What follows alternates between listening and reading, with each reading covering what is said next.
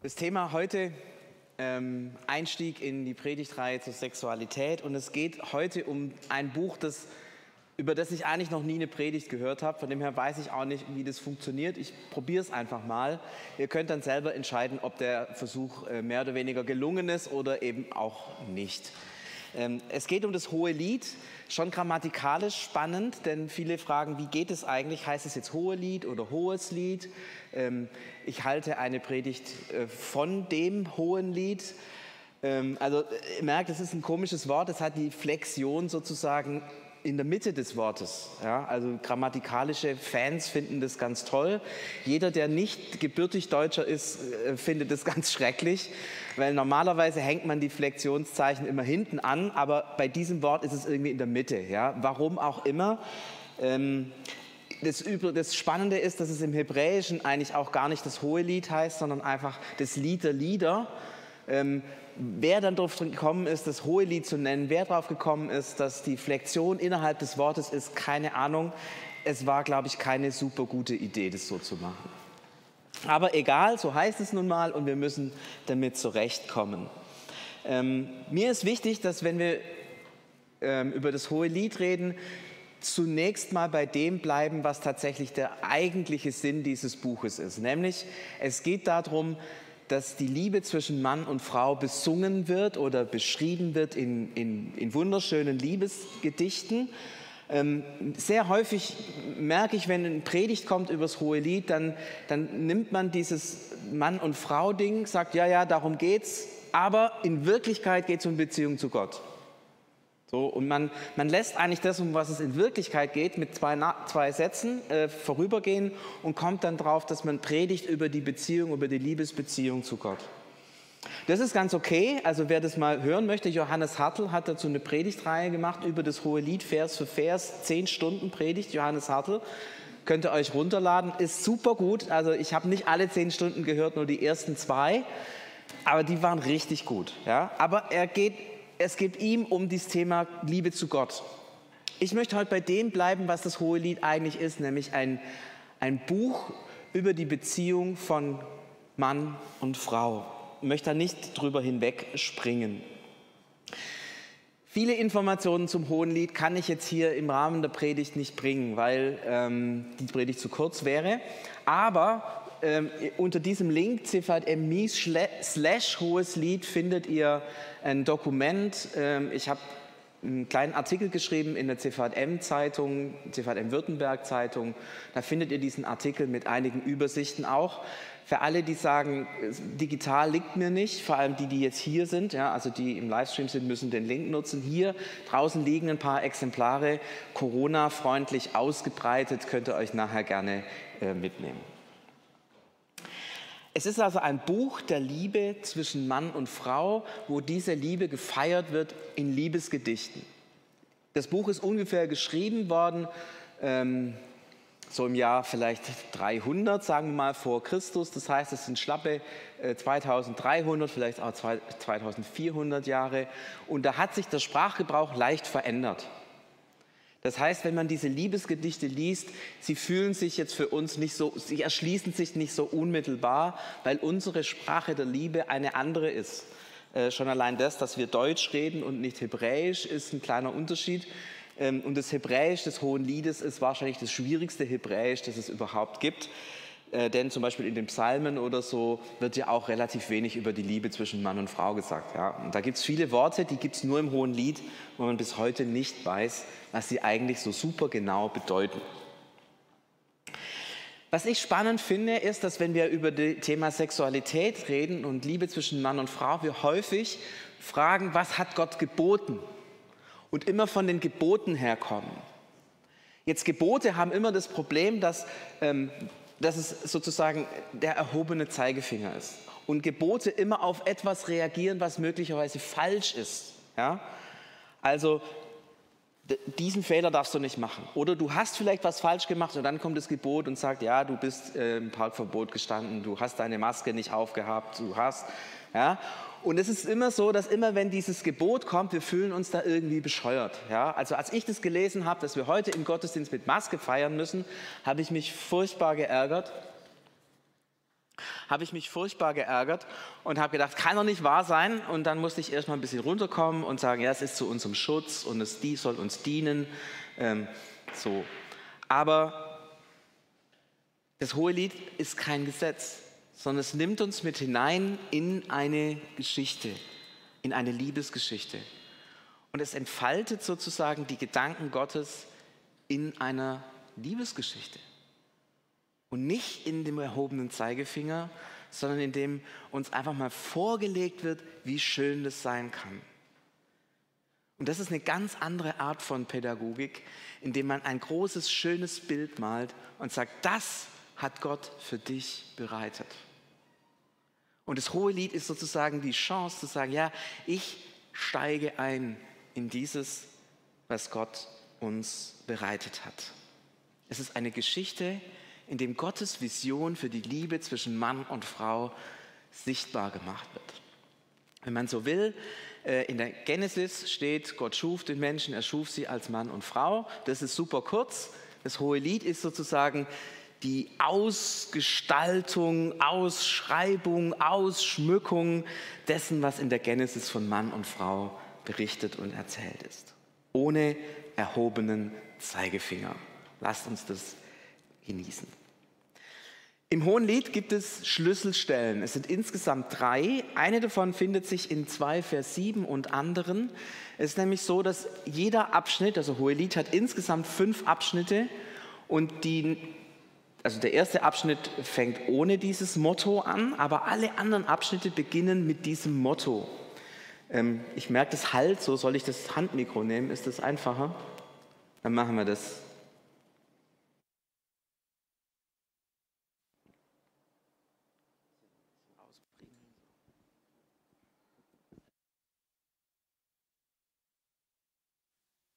Gut, ich glaube, jetzt ist besser. Äh, Ton ist besser. Also dieses Motto kommt insgesamt viermal vor, nicht ganz wortidentisch, aber ziemlich ähnlich. Ähm, und an jedem dieser vier neuen Abschnitte, also am ersten Abschnitt nicht, aber immer wenn ein neuer Abschnitt bekommt, wird dieses Motto zitiert. Es ist sozusagen der, wie kann man sagen, der Running Gag ähm, des Hohenliedes. Was ist das und was äh, wird dort beschrieben? Ich beschwöre euch, ihr Töchter Jerusalems, bei den Gazellen oder bei den Hinden auf dem Felde. Führt zu weit, das jetzt zu erklären, was das alles bedeutet. Ignoriert es einfach fröhlich. Ähm, übersetzt es vielleicht so, ich beschwöre euch, hört mir zu. Ja? So. Das mit den Hinden und Gazellen, lasst es einfach mal fröhlich auf der Seite. Das Entscheidende ist, was danach kommt, nach diesem Komma, dass ihr die Liebe nicht aufweckt noch stört, bis es ihr selbst gefällt. Dass ihr die Liebe nicht aufweckt noch stört, bis es ihr selbst gefällt. Es geht um die Liebe. Und zwar um die Liebe zwischen Mann und Frau. Und das Schöne ist, dass im Hohen Lied dieses Wort Liebe etwas beschreibt, was wir mit zwei Worten heutzutage beschreiben, nämlich Liebe. Das ist das irgendwie Herz und, und Herzchen und so und rosarot und Sexualität. Wir haben heute aus diesem einen Wort Liebe, das im Hohen Lied steht, zwei Worte machen müssen. Warum müssen? Wir merken, dass Liebe und Sexualität nicht identisch sind. Es fällt oft auseinander. Manchmal gelingt Liebe, aber manchmal gelingt Sexualität nicht. Es gibt Menschen, für die Sexualität auch sehr schwierig ist. Ähm, es gibt andersrum Situationen, wo die Sexualität gut ist, aber die Liebe fehlt. Also wir merken diese beiden Begriffe so eins zu eins können wir sie nicht zusammenfassen. Und vor allem, wenn wir in die Welt schauen, Richtung Pornografie, Richtung ähm, Rotlichtviertel, da merken wir, dass Liebe und Sexualität an vielen Stellen auch in unserer Zeit gar nichts mehr miteinander zu tun haben. Sexualität ist ohne Liebe denkbar und führt dann auch zu ganz krassen Dingen, Vergewaltigungen etc. Alles das ist ja Sexualität ohne Liebe. Das Spannende ist, im Hohen Lied sind diese beiden Begriffe Sexualität und Liebe eins. Wir müssen sie trennen, auch weil wir merken, in unserer Zeit, in unserem Leben, in unserem persönlichen Leben kann es sein, dass Liebe und Sexualität sich auch unterscheiden. Das eine gelingt, das andere gelingt vielleicht nicht. Das eine kann ich leben, das andere vielleicht nicht oder nur sehr schwierig. Es gibt aber diesen Zusammenhang und es ist wichtig, dass wir diesen Zusammenhang äh, immer wieder auch hervorbringen, so wie es im Hohen Lied eben eins ist. Aber wir leben jenseits von Eden. Wir leben in einer gefallenen Welt und in einer gefallenen Welt ist Liebe und Sexualität zu trennen und nicht versöhnt zusammenzudenken, so wie es Gott sich am Anfang auch gedacht hat. Man merkt schon allein das, wie das Wort Liebe gebraucht wird, hat eine tiefe Bedeutung und ist für uns schon mal was, wo wir hinterfragen müssen, weil unser Sprachgebrauch hier an anderer ist. Aber ich möchte noch mal ein bisschen genauer darauf eingehen, dass ihr die Liebe nicht aufweckt noch stört, bis es ihr selbst gefällt. Da wird die Liebe als etwas beschrieben, was uns unverfügbar ist. Oder Liebe und Sexualität als etwas beschrieben, was uns unverfügbar ist. Jetzt kann man ja sagen, hat es doch meine Liebe und meine Sexualität, das gehört doch mir. Wenn es wirklich so wäre, dass es uns Menschen wirklich gehören würde, dann hätten wir es komplett in der Verfügungsgewalt. Und dann hätte keiner von uns Probleme mit Liebe und Sexualität, weil dann würden wir sagen, so machen wir es und dann ist es so. Ja? Aber wir merken, ups, das ist irgendwie eine Kraft in uns, die so viel Dynamik hat, die wir an vielen Stellen gar nicht steuern können. Wir merken, da ist etwas in uns, was, was uns antreibt, was uns traurig macht, was uns wütend macht, was uns glücklich macht. Wir können es nicht anschalten, ausschalten, beliebig steuern. Es ist etwas Unverfügbares. Ähm, es ist etwas, was von außen kommt und doch ganz tief in uns ist. Jetzt könnte sagen, hä? Gibt es das überhaupt? Ja. Schaut mal ins Neue Testament. Wie wird die Liebe Gottes beschrieben, Paulus? Die Liebe Gottes ist ausgegossen in unsere Herzen. Krass, oder? Genau das gleiche Denken. Da kommt etwas von außen in mich hinein. Ich habe es nicht in Verfügung, aber es ist trotzdem meins. Oder der Glaube. Er kommt von Gott in mein Leben hinein und ist dann doch mein Glaube, mein ganz eigener. Und so ist es auch mit Sexualität und Liebe. Sie werden von Gott in unser Leben hineingelegt und sind dann unsere ganz eigenen. So wie der Glaube eben mein Glaube ist und doch Gottes. Jetzt ist natürlich die spannende Frage, gell? wer hat von wem abgeschrieben? Könnte das nicht sein, dass der Gedanke, was Liebe und was Glaube ist, den wir bei Paulus finden, seinen theologischen Ursprung im Hohen Lied hat? Und merken wir dann auf einmal, hey, dieses Buch ist kein Randbuch, sondern könnte es sich sein, dass hier eine Tiefe uns entgegentritt, die wir sonst vielleicht gar nicht so wahrnehmen.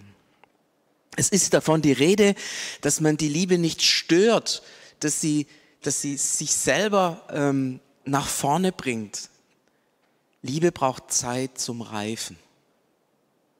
Liebe, ist, Liebe und Sexualität ist nichts, was man an- und ausschalten kann. Sie braucht ihre Zeit. Und es ist wichtig, dass sie ihre Zeit auch bekommt. Denn so scheint es zu sein, wenn sie nicht ihre Zeit bekommt und nicht reifen kann, dann wird sie beschädigt oder gar zerstört.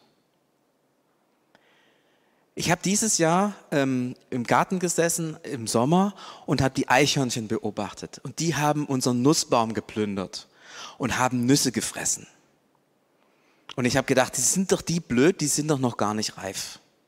Aber die Eichhörnchen haben diese Nüsse gefressen und irgendwann habe ich gedacht, jetzt gucke ich mal, ob die reif sind und habe auch eine Nuss gefressen. Die hat furchtbar geschmeckt, weil die noch nicht reif war. Liebe ist etwas, was reift, was reifen muss, dass es wirklich schmeckt, dass sie gelingt, dass sie gut ist. Das Hohe Lied hat 117 Verse und fünf Teile im Mitten, in der Mitte des dritten Teils, in der Mitte des Buches, also man kann durch die Verse zählen, exakt in der Mitte des Buches findet sich in Hohelied 4, 16 und 5, 1 dieser Text. Es ist ein Text, der die Vereinigung von Mann und Frau beschreibt. Wo die Frau sich öffnet für, für den Mann, für ihren Mann und sie eins werden, im leiblichen Sinne eins werden, aber auch im geistigen Sinne eins werden. Ja? Sexualität und Liebe fallen in eins. Mein Freund komme in seinen Garten, da wird der, der, das, das der Leib als der Garten bezeichnet, und esse von seinen edlen Früchten. Genieße mein Leib. Und der Mann sagt, ich bin gekommen, meine Schwester, liebe Braut, in deinen Garten. Ich habe meine Myrrhe mitsamt meinen Gewürzen gepflückt. Ich habe meine Wabe samt meinem Honig gegessen. Ich habe meinen Wein samt meiner Milch getrunken. Esst, meine Freunde, und trinkt und werde trunken von Liebe.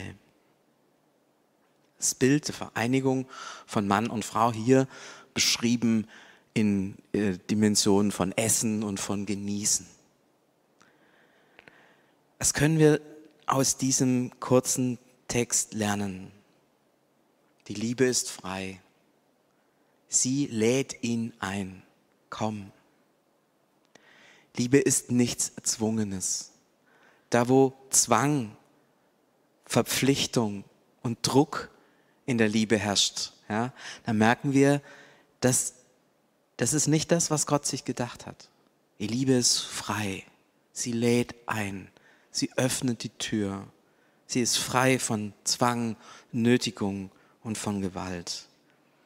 Und die Liebe verschenkt sich. Der Mann sagt, ich komme in meinen Garten, ich genieße meine Früchte. Sie gehört ihm und er gehört ihr. Ein gegenseitiges Besitzen, sich verschenken. Nur noch mal zur Klammer, gell? wie sagt es Paulus? Ich bin in Christus, ich bin dein und du bist mein. Diese Formulierungen finden sich auch für den Glauben und für die Beziehung zu Jesus. Und nochmal, die Hohelied war 300 Jahre vor Paulus. Wo hat es her? Wo kommt der Gedanke her? Wahrscheinlich hier. Liebe ist also frei. Liebe lebt von einem sich verschenken, einander gehören. Und spannend ist, wie, mit welchen Bildern das beschrieben wird. Da war das Bild vom Wein. Das, der Wein ist immer ein Bild für, die, für das Heil, für das große Heil. Dann ist Milch und Honig. Dann ist ähm, der Garten die Rede, ja, der Garten, der Paradiesgarten. Also das sind ganz starke Bilder vom, vom Heil, die hier verwendet werden. Und damit wird deutlich, dass erfüllte und gelingende Liebe und Sexualität eine Dimension sind von dem, was Jesus Leben in Fülle nennt. Es ist nicht, ja, das eine ist Himmel und Leben in Fülle und, und das ist sozusagen das Geistliche und Eigentliche, sondern die Sexualität gehört in erfülltes Leben mit hinein. Es ist eine Dimension des Heils, die wir erleben dürfen. Es ist nicht das Dreckige, was halt irgendwie auch noch sein muss, weil die Kinder sonst nicht auf die Welt kommen, sondern Liebe ist ein Teil dessen, was erfülltes Leben ausmacht.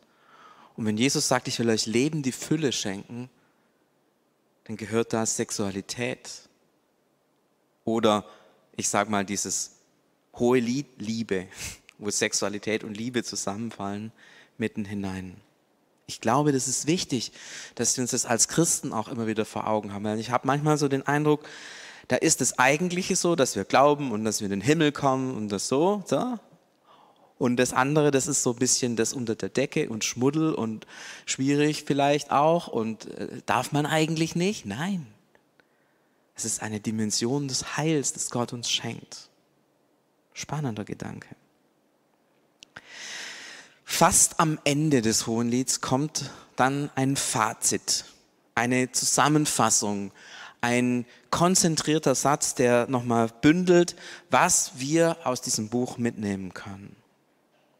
Die Liebe ist stark wie der Tod und Leidenschaft unwiderstehlich wie das Totenreich.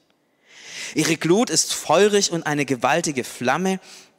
Viele Wasser können die Liebe nicht auslöschen, noch die Ströme sie ertränken. Denn wenn einer alles Gut in seinem Haus um die Liebe geben wollte, würde man ihn verachten. An einer Stelle gibt es sogar noch eine abweichende Übersetzung und ich habe im Hebräischen nachgeguckt, wahrscheinlich ist es sogar die richtigere. Da heißt es, ihre Glut ist feurig und eine nicht gewaltige Flamme, sondern Flamme Gottes. Ja, also spannend, dass hier sogar dieses, was wir vorher gesagt haben, dass etwas von außen uns gegeben wird, eine Flamme Gottes.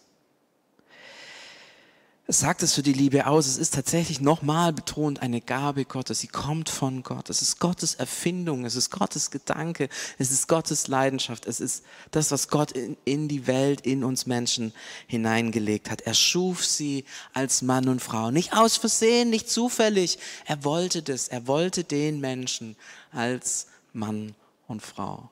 Und das ist das Bild, das dahinter steht. Die Gabe Gottes von Liebe und Sexualität. Und diese Kraft ist unendlich mächtig.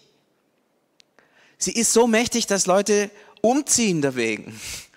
Ja, der eine zieht aus einem anderen Land in ein nächstes Land nur, nur weil er da eine hübsche Frau oder einen netten jungen Mann kennengelernt hat.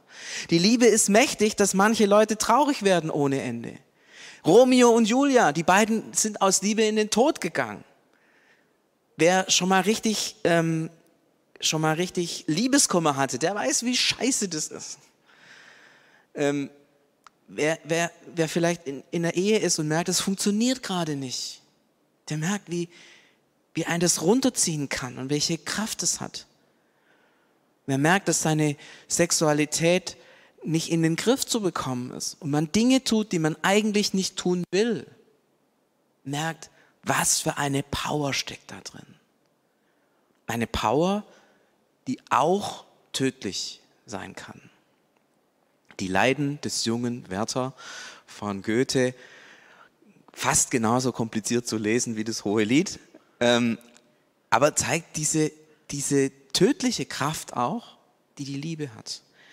Aber jetzt bin ich da so ziemlich, ziemlich negativ unterwegs. So viel Liebe auch Schmerz und Leid verursachen kann. Liebe ist auch die, die das, was Leben hervorbringt. Liebe bringt Leben hervor. Es gibt nichts anderes, was Leben hervorbringt. Es ist die Liebe. Was für eine Kraft. Und auch da wieder, gell, wir können das heute trennen. Ja, wir können Liebe und Reproduktion trennen.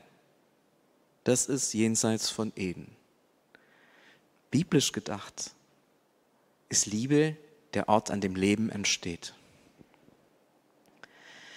Und Liebe ist irrational. Das ist so ein spannender Text, ja, wo es heißt, wenn einer, wenn einer um der Liebe willen alles verschenkt, ja, wer, wer wird ihn kritisieren? Ja, wenn jemand während, wegen der Liebe Geld ausgibt, wenn jemand während der Liebe etwas Großes verschenkt, manche Menschen verschenken ja Diamanten sogar, ja, wegen der Liebe. So ein Quatsch. Ja, ist doch total hirnrissig, irgendjemanden Diamanten zu schenken.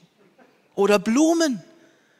Ja, totaler Quatsch das kostet ja wahnsinnig Geld. Was könnte man mit dem Geld Gutes tun? Ja? Total irrational. Aber komischerweise jeder versteht's. Ja? Krass, oder? Jeder versteht den Schwachsinn, den man macht, wenn man liebt. Obwohl es steuerlich gesehen Quatsch ist. Ich will jetzt nochmal das Ganze ein bisschen fokussieren und fragen, was bedeutet das für uns, was wir ja jetzt in diesen Texten im Hohenlied gelesen haben? Das erste staunt über das Geschenk der Liebe, über das Geschenk von Liebe und Sexualität, das Gott dir ganz persönlich gegeben hat. Es kommt von Gott, ist in dich hineingelegt, ist seine Gabe an dich sein Geschenk. Aber dann habt den Mut, es auch mal genauer anzuschauen und auch zu fragen, was gelingt denn und was ist schön? Wo ist es erfülltes Leben? Aber wo gibt es in meiner Sexualität vielleicht auch Bereiche, die nicht gelingend sind? Wo sind da zerstörerische Gedanken? Wo geht es um, um Gewalt und Macht? Wo geht es um ein Haben wollen und haben müssen? Wo ist etwas, das mich gefangen nimmt? Oder wo lebe ich Dinge, die andere gefangen nehmen und unterdrücken? Wie ist es mit meiner Sexualität? Ist sie so, wie im Hohenlied beschrieben? Entspricht sie diesem Traum Gottes? Und du brauchst keine Angst haben, wenn du das anschaust und sagst, da ist ein Defizit. Ich kann dir sagen, es ist normal. Wir leben jenseits von Eden. Jeder von uns. Und jenseits von Eden ist es anders als in dem, was Gott am Anfang geschaffen hat. Erschreck nicht, wenn du da Dinge siehst, die nicht so sind, wie sie dem Traum Gottes entsprechen und vielleicht auch nicht so sind, wie sie deinem Traum entsprechen. Das ist nicht schlimm. Und warum ist es so wichtig, das genau anzuschauen? Im, in der Schöpfungsgeschichte ist davon die Rede, dass wir den Garten bebauen und bewahren sollen. Ihr habt gesehen, hier ist körperliche Liebe auch als Besuch eines Gartens auch, auch beschrieben, an diesem Mitteltext. Und vielleicht ist dieses den Garten bebauen und bewahren auch ein ganz starker Hinweis über das, wie wir mit unserer Liebe und Sexualität umgehen sollen. Bebauen und bewahren. Ja, ich kann sie nicht anschalten, ausschalten. Aber die Frage ist, ich kann steuern, wie sie wächst und wie sie reift. Wenn ich dünge, beschneide, investiere in eine Pflanze, dann blüht sie auf und wird reif und trägt Früchte wenn ich sie vernachlässige, ihr Wasser entziehe, sie an einen schlechten Standort stelle, geht sie kaputt. Und so ist es, glaube ich, auch bei Sexualität und Liebe. Ich kann entscheiden, von was ich mich prägen lasse. Ich kann entscheiden, mit welchen Menschen ich zusammen bin, was ich anschaue, was ich meiner Seele zumute und was nicht.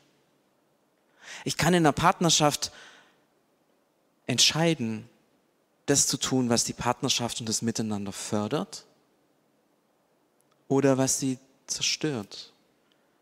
Ich kann auf ein Beziehungskonto einzahlen und ich kann konsequent abheben.